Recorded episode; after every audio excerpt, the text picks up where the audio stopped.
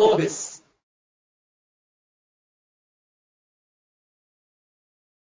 こう世界ブランドになった瀬戸内、えーナショジオトラベラーでそしてニューヨーク・タイムズで、あのー日本で唯一今年行くべき場所として瀬戸内という言葉が英語で出てきたわけですでなんでこの瀬戸内がこれだけ海外で認められたのかなっていうことを考えるときにやはりあの今年3年に1回行われている、えー瀬戸内国際芸術祭忘れちゃいけないなと思うんですけれどもそれと同時にですねあの今日ここにいらっしゃる3人の、えーもパネリストの方々のその国際性っていうのもあるんじゃないかなというふうに思っています。えっ、と皆さんそれぞれいろんな形であの海外とのネットワークを直接持っていらっしゃいますので、まずはその外から見た世界からなぜ瀬戸内が評価されているのかというのをそれぞれのご経験の中から少しお話ししていただきたいと思います。湯崎さん、どうぞ。まあ、なんで瀬戸内がこんなにっていうところはですねもともとでもね瀬戸内ってそういうところなんですよ、まあ、江戸時代からあのずっとこうねヨーロッパから人が来て、えーまあ、いろんな人が通ってるんですけどもうあらゆる、まあ、世界を旅してきている人たちが瀬戸内を通ってこんなに素晴らしい場所はないと皆さん口々に言って帰っていったっていうのがまず瀬戸内なんですね。でこれはあの景色もありますけどもあの景色もあるしあとやっぱ文化あですねそれから人の営みがあるなんかあの我々日本人から見るとなんかすごい砂漠だとかもう南極の氷だとかなんかエベレストの山みたいなのってすごいなってもちろん思うわけですけどもでもこの瀬戸内っていうのはこの海素晴らしい海の、えー中に島がこうポツポツとあってそこに人の営みがあるっていうところがこれまた素晴らしいところでそれはなんかなんていうんですかね。僕は日常からつながってる非日常っていうふうに思ってるんですけど、まあ、沖縄なんかはもう本当に非日常じゃないですか。もうすごい綺麗なのね。でも日常につなからつながってる非日常っていうのがやっぱり素晴らしい。もともと素晴らしい。で、まあ、それが一時忘れられてたっていうだけで、まあ、ちなみにあの日本で初めての旅行会社っていうのは、まあ、皆さんご存知ですよね。あの日本交通公社っていうところ、まあ、JTB ですけどもともと日本交通公社ができた理由は海外の外国のお客様に富士山と瀬戸内を見せたい。これが目的だったんです。だからまあそういう意味で、まあ、江戸時代から明治からもうずっと瀬戸内のはまあ高い評価を受けてた、まあ、それがちょっとしばらくお休みになってたっていうのが現実でそれをもう一回掘り出してみようっていうのが、まあ、現在だと思うんですね。ですからあの今今の等等身大の日本、えー古い文化から、まあ、最新のテクノロジーまでそして普通の人の暮らしがあるっていうこれがねやっぱりこのなんていうかこう箱庭的京都っていうと、まあ、京都の人に申し訳ないですけど、まあ、やっぱりこう作られた京都みたいなところだとかあるいはまあ完全現代都市の東京大阪とかとは違うね、えー魅力が本当に等身大の日本っていう魅力があるんだと思いますね。ご自身のその、まあ、スタンフォード行かれてたりとかっていうふうなその海外での経験の中から見た時のその瀬戸内の魅力っていうのがもしあればちょっと教えてください。はい、あのーそれはねやっぱり僕はベイエリアが長いんですけどベイエリアももちろん素晴らしいですね。である意味ちょっと似てるところはあるんですけど海があってこの山があってっていう緑があってっていうところが似てるんですけどもあのー本当に匹敵すると思いますね、えー特に僕一番好きなのはこう飛行機でこう降りてきた時ね広島空港にこう飛行機で降りてくる時にこう大体岡山のあの辺からこうずっとこう見えてきてですねで、えー福山の上で福山の上をね過ぎるともう本当にクライマックスなんですよ。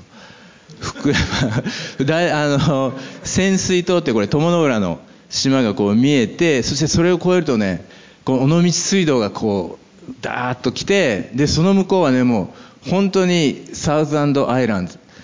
ドレッシングね。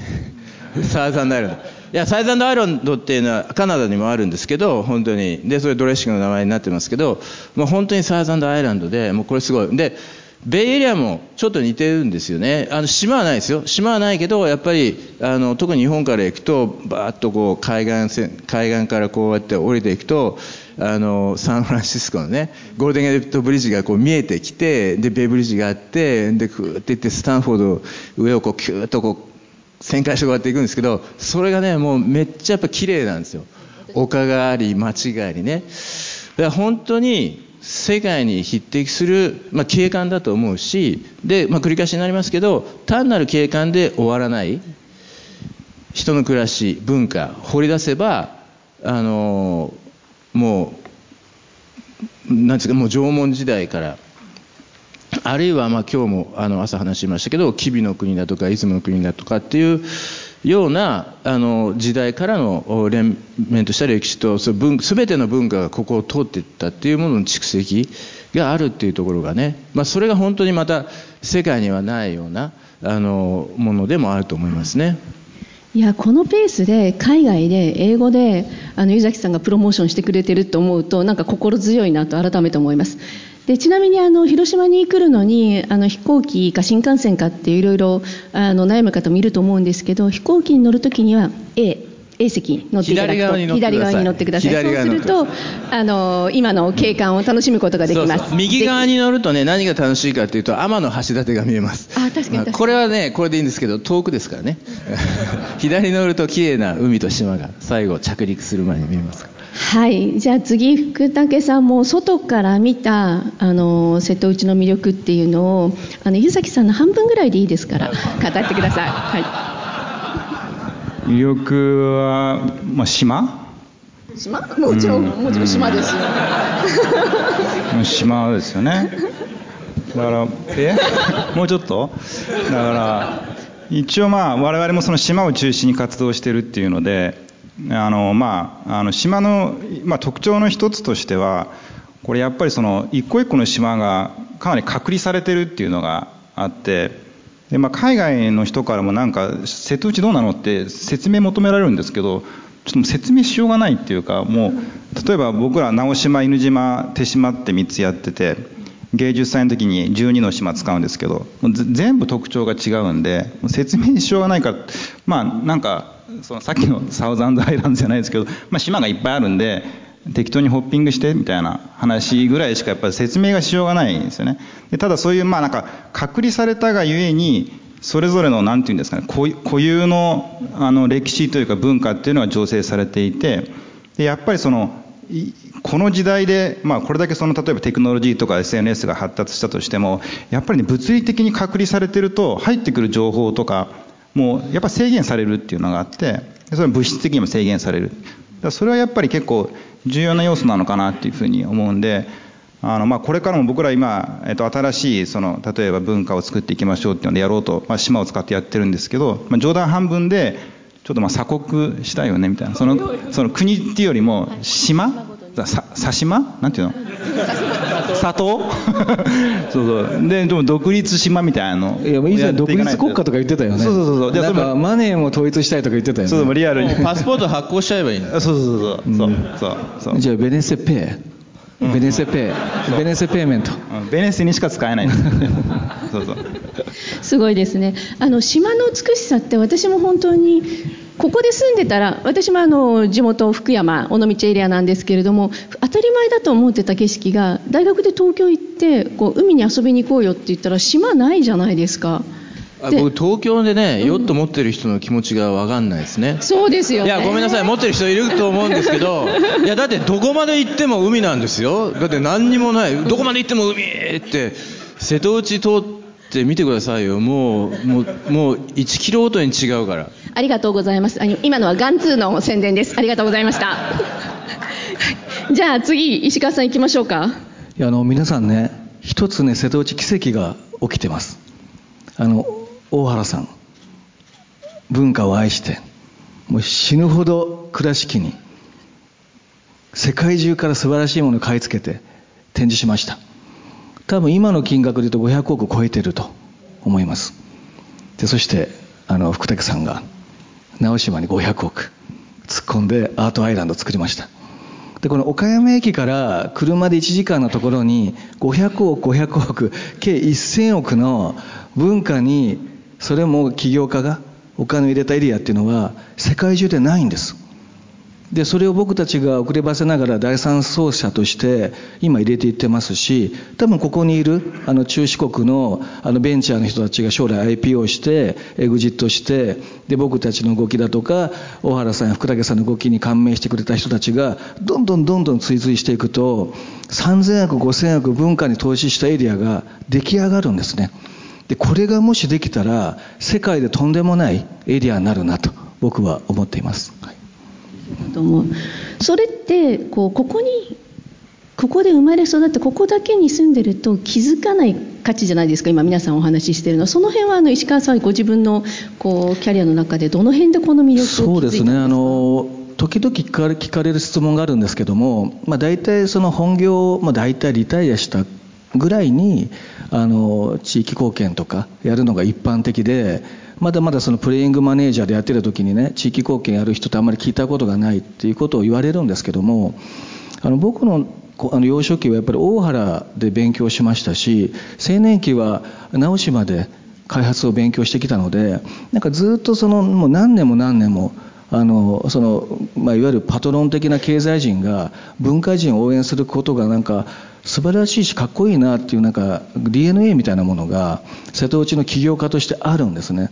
なのでそれを僕たちは第三走者としてなんか応援していきたいなと思っているのであのこれから、まあ、大原福武並べるかどうかわからないんですけども僕たちもその次元までなんとか頑張って次の世代が第四走者もしくは最後仕上げてくれるアンカーが出てくるところまでなんかこう120歳ぐらいまで生きて見届けたいなと思っています。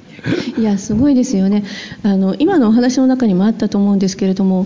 その海外からも評価される本物がこのエリアに、まあ、一定のお金をね投資することによってできてるわけですよね。あの昨日の大原美術館行って私もこう最近ちょっとあのご近所なのであの大原美術館の話聞いていて驚いたのが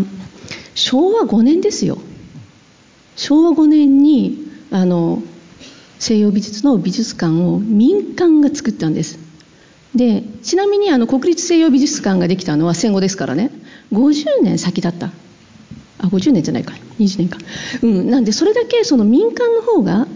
やっぱりこう自分たちが例えば富を蓄えたらそれを社会に地元に還元するっていうその地域の DNA っていうのがすごく大きいなというのと同時にそれが例えば西洋のアートであったりとかっていうその世界に通用する本物を持ってきてくれたっていうのが大きいかなと思うんですよね。でこうやって考えるとこう今回のあの石川さんのところもそうですけれどもやっぱりこう外国からプロの方をちゃんと招聘するこう地元に閉じてなくてその世界に通用する人をこうインバイトしてでプロの人たちと仕事をしていくコラボをしていくっていうのがこの地域のキーかなと思うんですけどその辺のお話もお願いできますか？そうですね。あの、まあ、行政のお金がどうしても入るとあの市民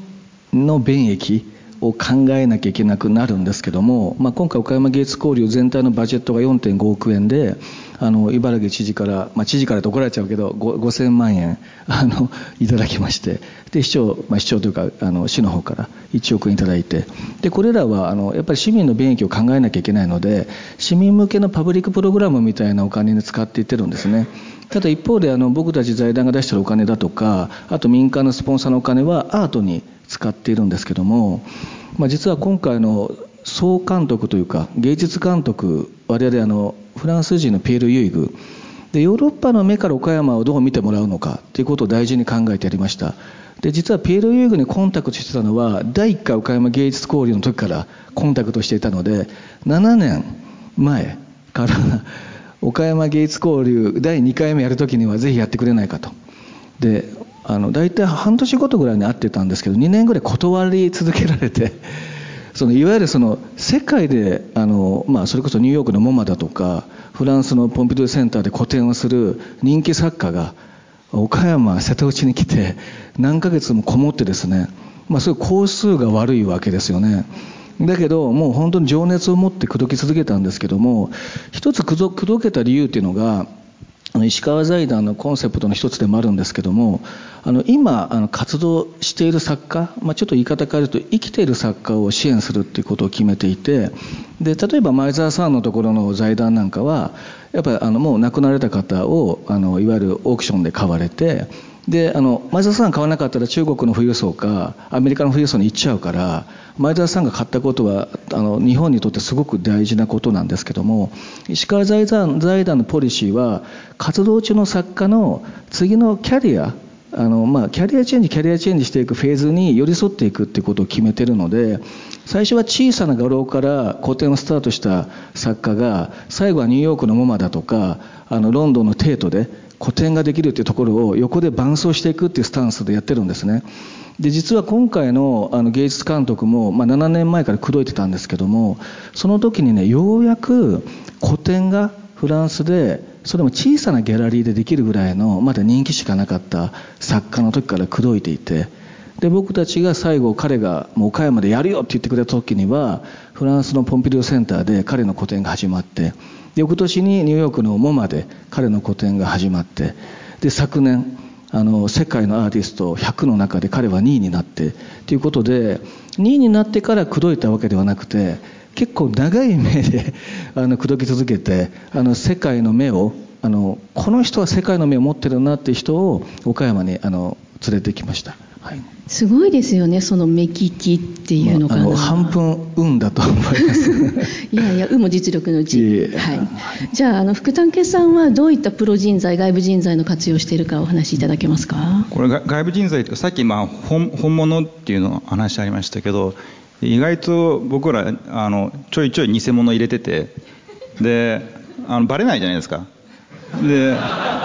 で結構それはなんか大大事だなっていうのをまああのまあ、コストもいいからっていうのもあるんですけど あの僕普段ニュージーランドに住んでるんですけどあのマヌカハニーっていうのがあってでそれ結構まあ抗菌とか殺菌作用があるんですけどで何よりいいのがあれあの人間本来持ってる免疫力を高めるっていう作用があってでそれ結構良くてでこれなちょっとこの前市川さんにも話したんですけど最近最近僕ワクチンづいてるっていうのでワクチンが好きであの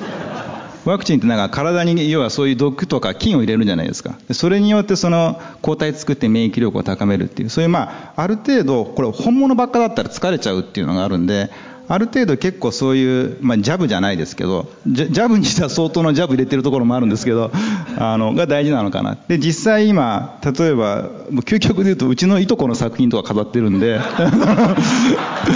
であちなみに超無名ですね。で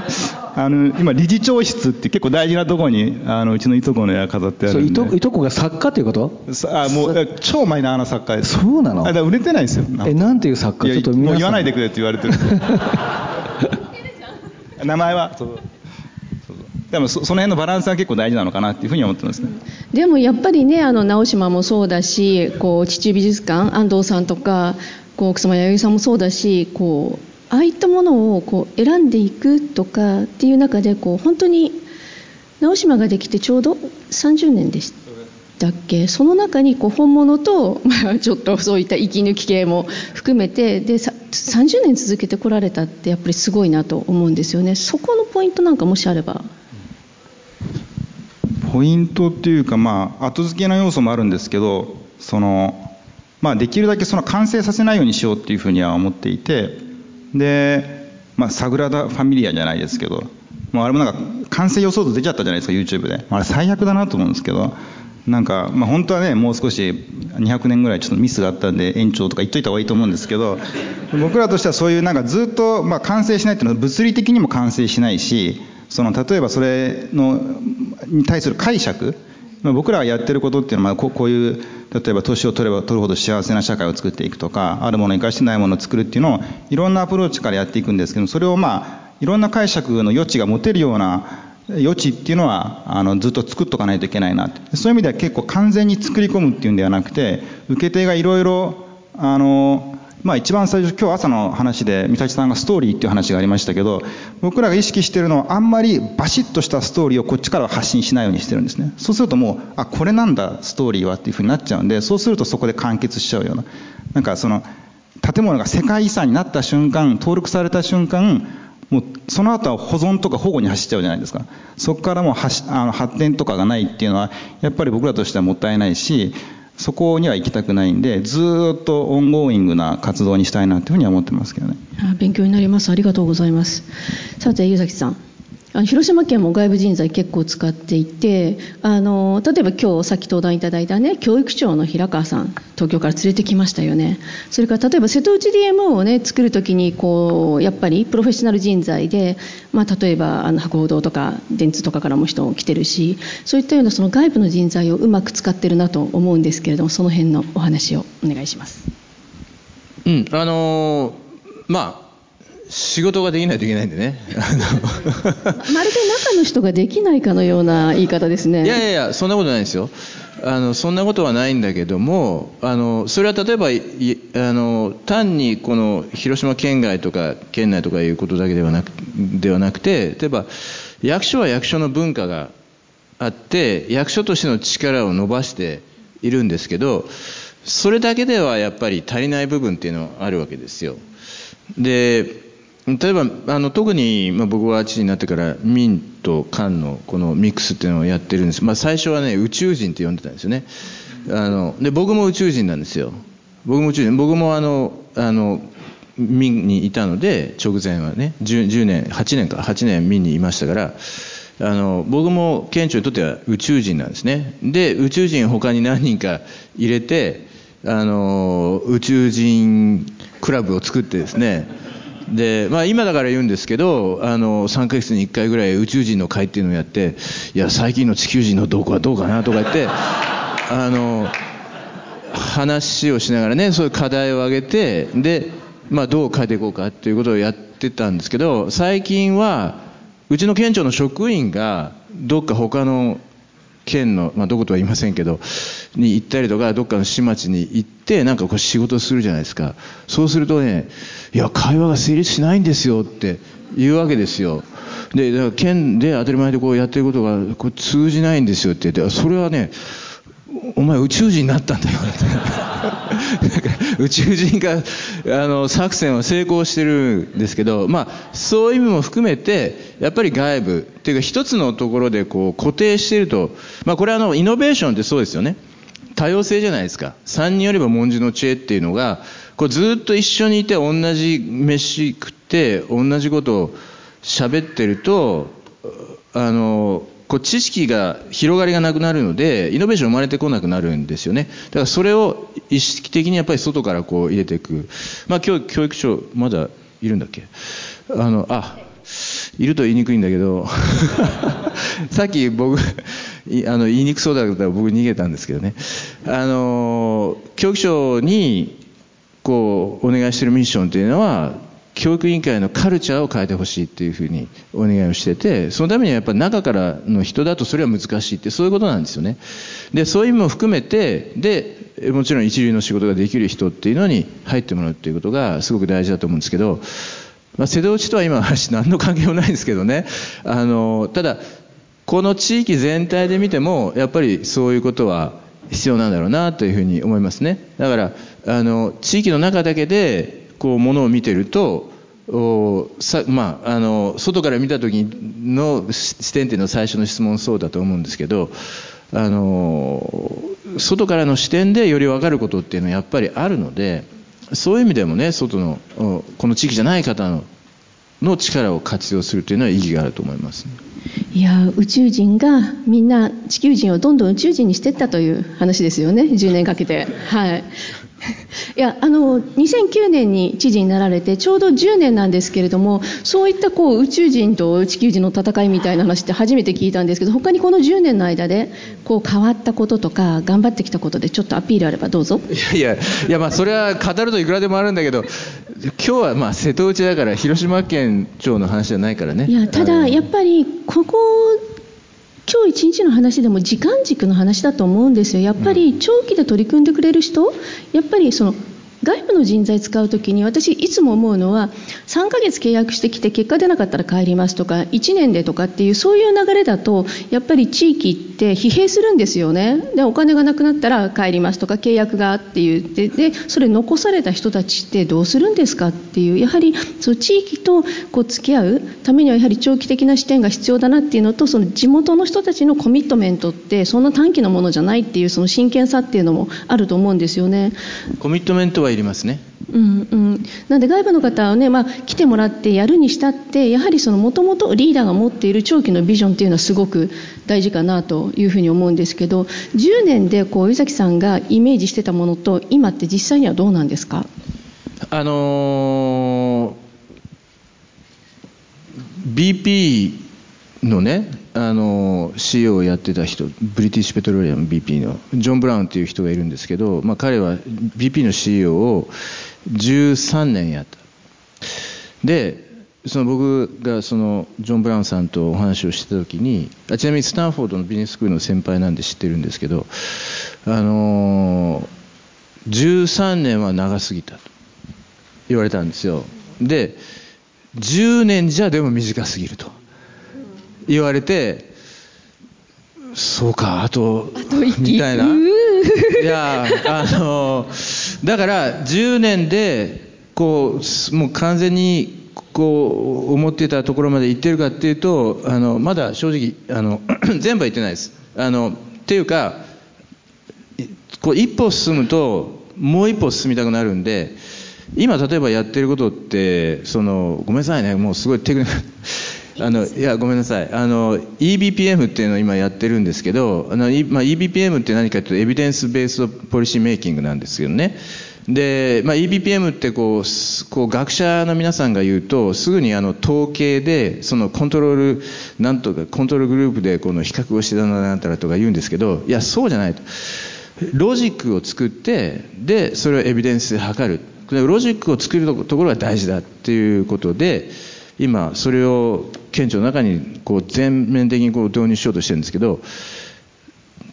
あの多分国も含めて全国で一番進んでいると あの思うんですが思うんですがそれもやっぱりまだ完成はしてないのでそういうそういうプロセスが完成するとねすごくこうやっぱりパフォームすると僕は思うんですけどあのっていうかより確率があると思うんですけどね。あのまあネバーエンディングストーリーなんですよね。だからもうこう理想に近づくとまた理想が高くなっちゃうみたいなところも含めてね、なるほど。こういったようなその、まあ、官の行政のあの取り組みの横で、まあ、民間は民間のスピード感でやってるわけですけれどもそうは言ってもねやっぱりね宇宙人と地球人みたいにご苦労があるんじゃないかなと思うのでその民間としてこう一緒にね県や市とコラボをやっていくご苦労とかってやっぱりありそうますよね。ですねもう宇宙人あの2世とすれば ものすごいやっぱり県と市との調整っていうのはあの大変でしたけどもちょっとなんかあの地球人と日本人と両方切り替えれる才能を今身につけたので あの行政との作文とやっぱりクリエイターとの話し合いとっていうのをあの二方向でできる能力っていうのはやっぱプロデューサーに求められると思っていて例えば今回の岡山芸術交流でももエビデンスだけでももう段ボール 20, 20杯書かなきゃいけないわけですよね。廃校の小学校を使ったりとかあの岡山城を使ったりとかもうそんなこと僕たちできないですよね。でそこはある種行政の力を借りてでまたあの町内会長を回ったりとかあの小さなそのクレーム出す家を回ったりとかこの辺もね行政すごい得意なんですよね。そこはやっぱり尊敬してあげるっていう考え方が大事で。ただ一方でクリエイティブなところはやっぱりエクセル回してたりあのクレーム対策してたりしてる人たちだとちょっと難しくて。でそこはまあ海外の力とか国内のクリエイターの力を借りてやっていくっていうそのバランス感を取りながらプロジェクトチームを作るっていうのがすごくあの大事なことだと思いますね。大人？いや実はいやいやあの25年25年社長してやっとこのバランス感がようやくつき始めたんですよ。いや実はもうこれ4年前にほらら言った時はもっと4年前にあの 瀬戸広島でやった時のこう G1 中四国の時はもうちょっとねあのガツガツガツってい感じだったんです。くあの行政と喧嘩して堀さんに相談したりり茨城龍斗さんに相談したりして あのお前バカだと言われながらやっとこうあのいい意味で丸くなってきた感じなんですけど。いやいやすごいあのこの4まあ自分で言うの年前の動画があのグローブス知見録に載ってますのでぜひですね 皆さんご覧ください。で福武さんこの民間とその官との関係みたいなところで、まあ、苦労したなとかあるいはもうスルーだよっていうふうな話があれば教えてほしいんですけど。えーと今会社でその辺が揉めててえちょっと炎上している状態なんですけど。なんか文科文科省と結構揉めてるよね今ね。大変ごめんなさい。これいいのかなこれ。でも瀬戸内からもだいぶずれてきてる気もするんだけどみたいなはい。まあ、関係ないですよねその辺は。大丈夫。そこは触れなくていい。わかりました、はい。じゃあえっ、と、まあ、僕ら結構そのあの目的意識を持たずに動いたりするケースとかもあってでそれまあ官、まあ、もちろん官と一緒にやったりすることは非常に大事だと思うんですけど例えば今日あの朝石川さんと一緒にツアー行かれた方いらっしゃると思うんですけどあのこの作品どういう意味なんですかとかあななこれはどういう目的ですかとか多分何にも聞かないで一人でじっと見られた人って相当僕は忍耐力があると思うんですよ。でそれぐらい多分これだけインスタントに回答が返ってくる世の中になってるともう無目的体制がやっぱり相当下がってきてるっていうのが思っていてそれどどうこれだけまあ要は社員とかスタッフとかにも例えばななんでそう思うのとか「そうは」とか「why」とかっていうのは口癖的に言っちゃってるけどそれはやっぱり言語化的にその理由は説明できるけど理由ができないそのバリューに関しては結局もう行動しなくなっちゃうっていう要素があるんで僕らとしてはそのできるだけそのもちろんロジカルで動いたりする要素もあるけれどもいかにその無目的体制をつけていくのかっていうのは重要でた例えば僕らと一緒にやってるアーティストでいうと草間彌生さんとか何にもない点書いてるだけですからずずーっとうんちょっと語弊がありますけど。そう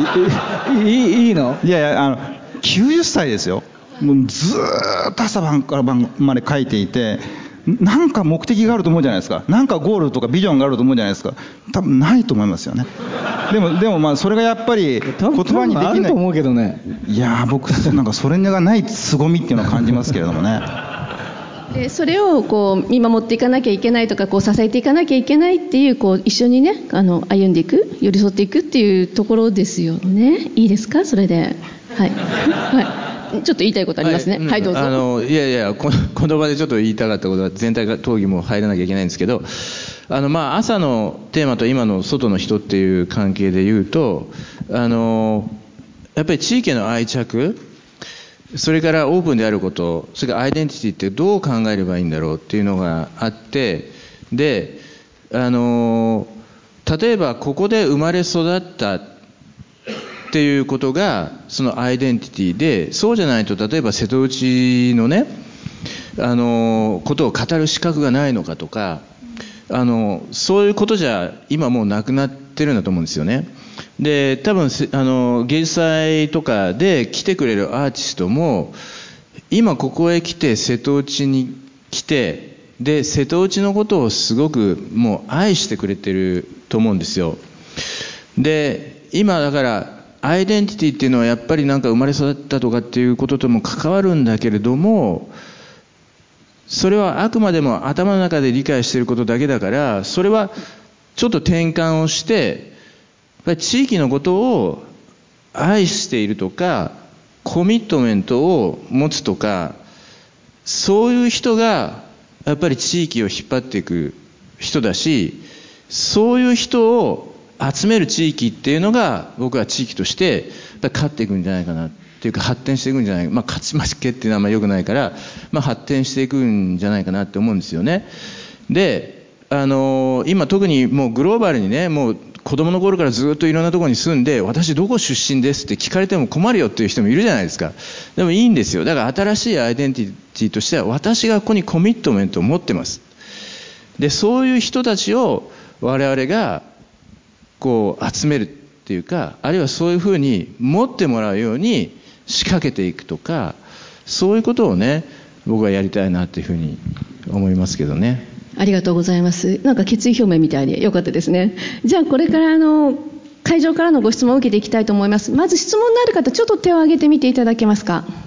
え、一人？二人？一二三3人じゃあまずあの3人からのご質問を受けたいと思います堀さんお願いします、えータイトルの質問したいんですがどうやって世界ブランドになったのかということをそれは大原とかあの美術館とかあるいは直しも分かったんですがマーケティング的な観点あるいはロジスティック的な観点でなぜ瀬戸内がグローバルブランドになったのかということとじゃあ僕らがリーダーとして何を目指すべきかということを教えていただけたらと思います。はいありがとうございます。えっ、と為末さん。後ろからです。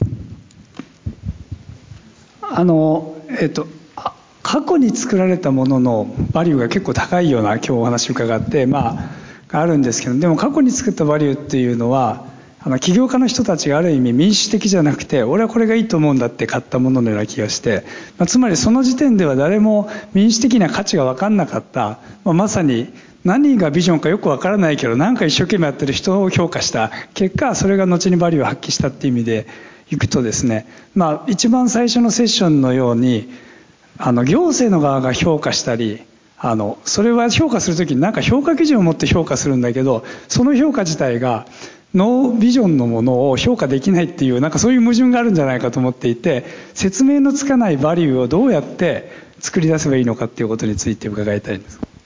はいありがとうございますえっ、と文野さんお願いしますはい、あの東京レインボープライドの杉山です。あの柚木さんにお聞きしたいんですけれども、今最後のところで、まあその具体的に仕掛けていくんだ、あ仕掛けていくんだっておっしゃられたそこに、まあ具体的にあのどうやって仕掛けていくかと、まああの今僕渋谷区の多様性条例の検討を今やってるんですけれども、まあ渋谷区長とですね、まあやっぱ郷土愛よりも地域愛だと、まあ生まれ育った人はもちろんなんですけれども、外から来た人たちにどれだけ自分の街っていうか愛着を持ってもらうかみたいな話をよくしていてですね、なのでもし具体的にこうどういうふうに仕掛けていくというイメージがあれば、あのぜひ教えてください。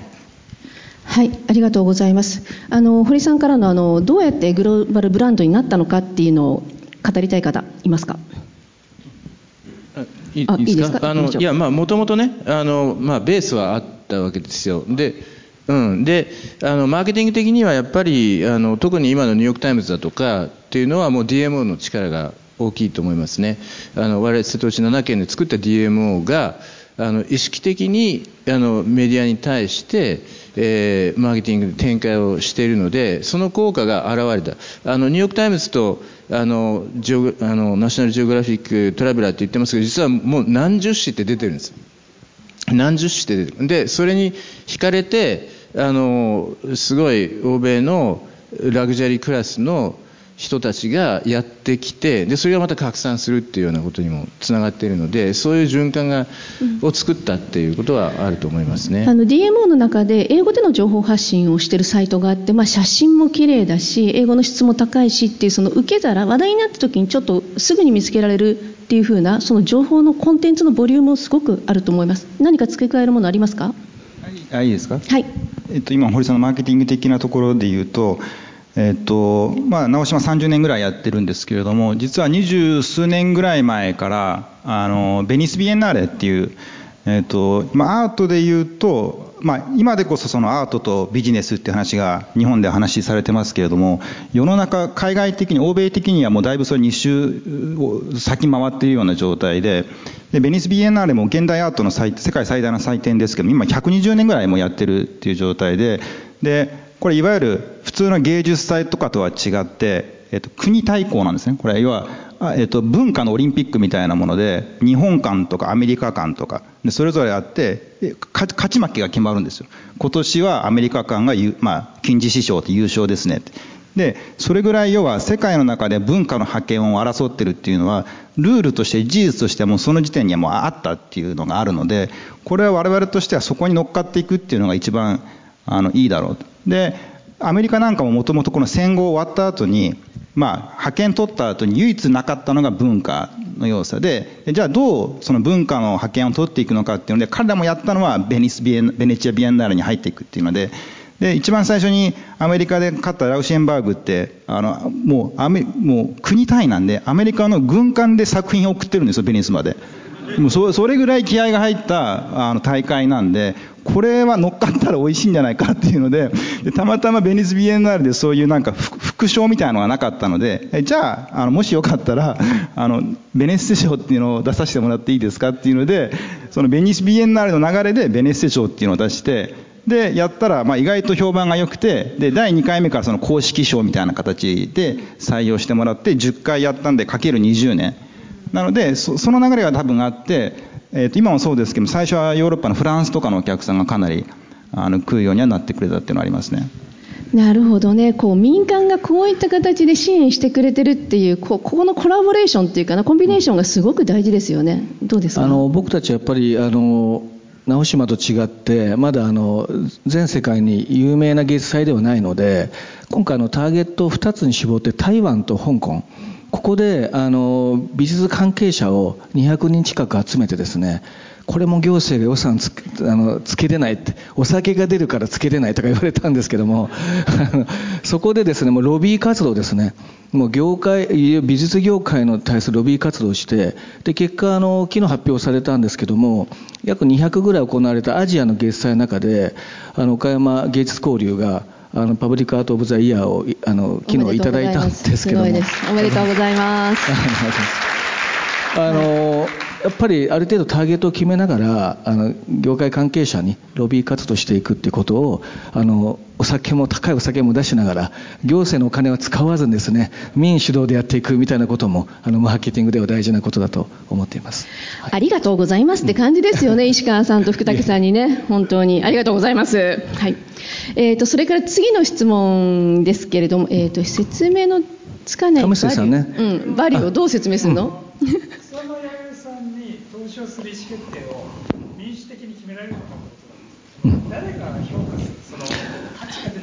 多分あの大原もあの小島ま孫三郎さんあ大原孫三郎さんがあのパトロンになって小島虎次郎さんに買い付けしてきた時のあのピカソを買った時はみんなこんな変なものなんで買ってきたんだって言ったと思うし直島にあの水玉模様のパンプキンが並べた時も福武当時会長は変なもの買ってきたなって言われたと思うし僕たちもピンクのプールに今回しましたけどもあの変なことをやってるなと言われるんですけどもやっぱアートって長年かけて評価されるものでそのある程度パブリックの理解が追いついてくるまでに結構時間がかかるんですね、まあ、大体10年ぐらいかかるので0から30ぐらいまでは民が主導する。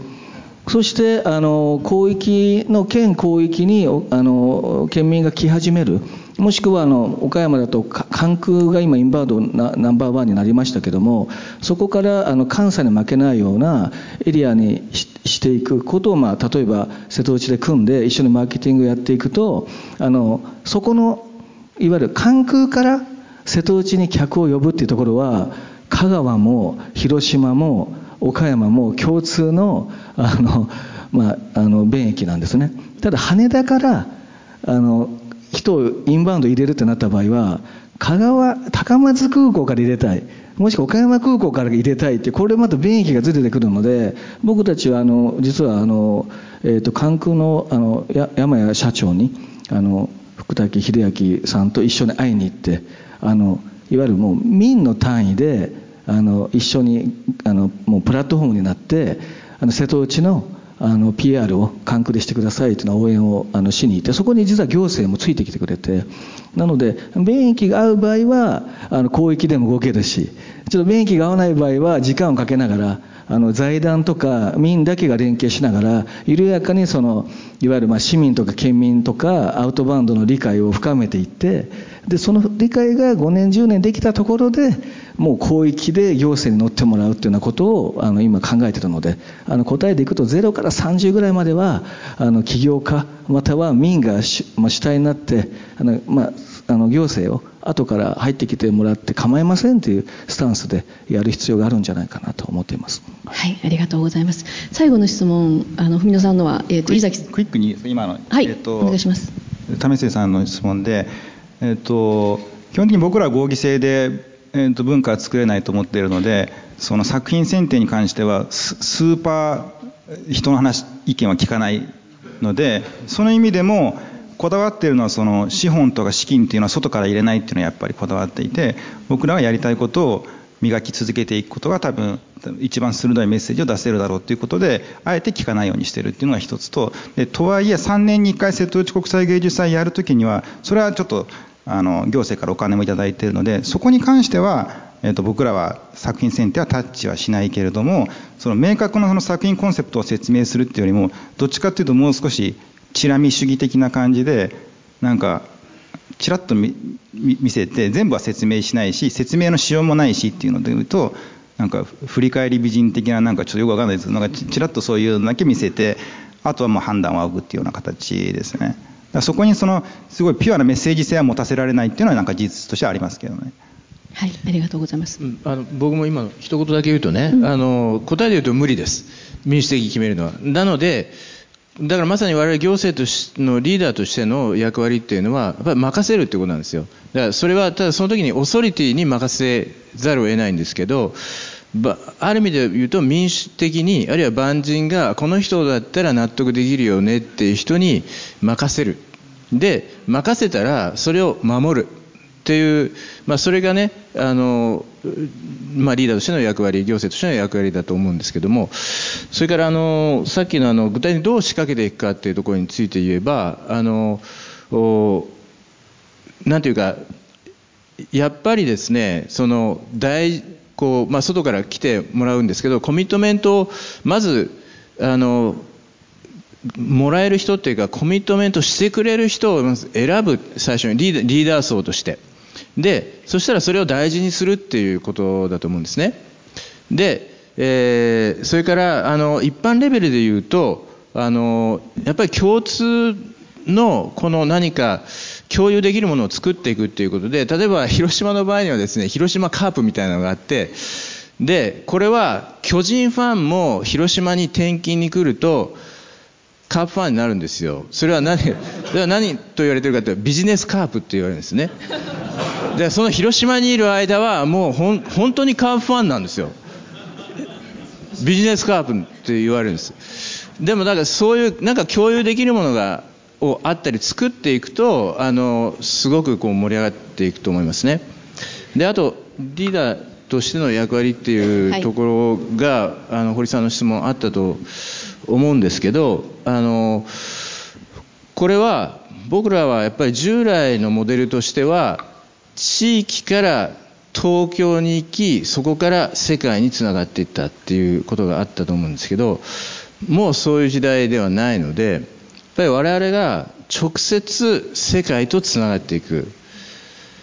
直接世界のやっぱりそれこそトップレベルのものと交流をし付き合い力を借りそして我々もそのトップレベルになっていくっていうところを目指していくっていうそういうことじゃないかなと思いますね。さすがですね。いいまとめをしていただきましたね。はい。あの今日のこのセッションもう時間なんですけれども多分いろんな気づきが多かったと思うんですけど私からのお願いはここでこのセッションだけではなくて今日一日で気づいたこととかあのは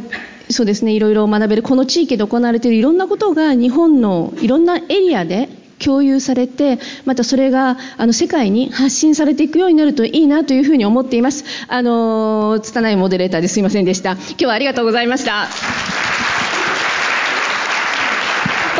者の皆様ありがとうございました。